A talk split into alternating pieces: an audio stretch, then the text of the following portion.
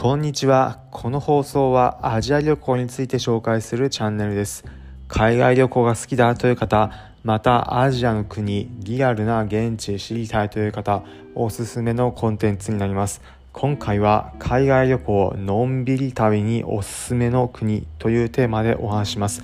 今度海外旅行を久しぶりに行くとき、どこの国にしようかなと考えている方、またせかせかしたスタイルの旅ではなくゆっくりのんびりとする旅行好きだという方に参考になる話になります。今回海外旅行私これまで約60カ国海外渡航してきましたがその中でのんびり過ごすんだったらおすすめの国ここいいなというところあったので紹介します。どこかというと東南アジアのラオスです。ラオス場所は東南アジアのベトナムとタイの間に位置している国になります。内陸国で日本でももしかしたら聞いたことある方もいるかもしれませんがメコン川というタイが大きな川沿いにある国になります。こちらの国のんびり過ごすのにおすすめなんです。なぜかというと大きく分けると3つ理由があります。まず1つ目の理由として街中ゆっくり空気が流れている。人々がせかせかしていないということです。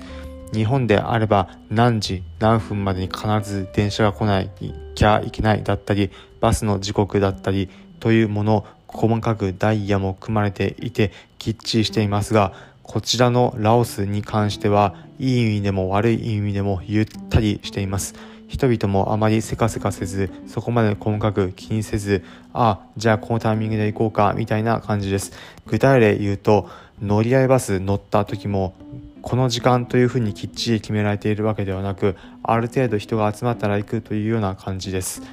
急いでいるというふうな形の時は合わないかもしれませんがのんびり気ままに行こうという時はとてもゆっくりできるスタイルなのでおすすめです。そして2つ目2つ目のポイントは街中うるさくない静かというところです。東南アジア一国によってもといっても国によって大きく状況が変わります。例えばベトナムであれば着いた瞬間から南国の熱気クラクションの嵐に遭うこと間違いなしです。都市部に限った話ですが首都のハノイだったり南部の大都市ホーチミンであればバイクの洪水だったりクラクションの嵐浴びることによってああベトナムに来たんだなということを感じられます。それに比べてラオス街中でクラクション聞くことほとんどありません。隣の国なのにこんなに違うのかというぐらいほとんど聞くことがありません。もちろん首都のビエンチャン街中中心部であれば別ですが一歩中心部出るとほとんどクラクション鳴らされるようなことはなくのんびりと運転している人も心なしかゆっくりゆっくりと進んでいるような感じが感じられるのがラオスです。そして最後3つ目のんびりできる理由の理由のポイント3つ目が自然が豊かということです。ラオス何があるのか観光する時に何があるのか一言で言えば自然です。特に滝です。滝だったり竹橋竹で作られた橋です。その名の通り東京にある竹橋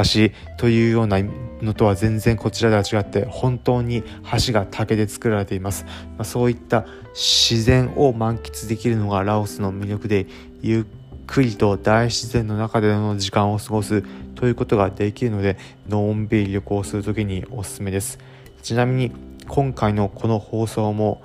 ラオス現地に滞在しながら撮っています。今はホテルの室内から収録しているのでラオスの音など特に入ることもありませんがこのラオスのゆったりとした空気少しでもこのコンテンツ音声配信聞きながら感じていただければ幸いです。ということで最後に今回のまとめです。今回は海外旅行のんびり旅におすすめの国というテーマでお話しました。結論東南アジアのラオスゆっくりしていてのんびり過ごすのに最適でおすすめです。今回の放送を聞いてへえそんなとこあるんだだったりラオスちょっと面白そう気になったという方は是非いいねの高評価ハートマークポチッと押していただければ幸いです。このコンテンツはアジア旅行について紹介するチャンネルです。皆様がアジア渡航される際役立つ情報をお届けします。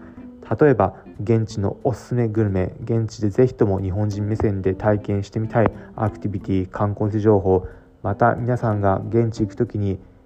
渡航する時格安で行ける航空券や旅の情緒を楽しめて楽しい景色が見れる風情の電車バスだったり乗り物情報などもお伝えしていきます。おお面白そうだったりまた聞いてみようかなという方は是非このチャンネルフォローのボタンポチッと押してみてください。それでは今回お聴きいただきありがとうございました。また次回アジアでお会いしましょう。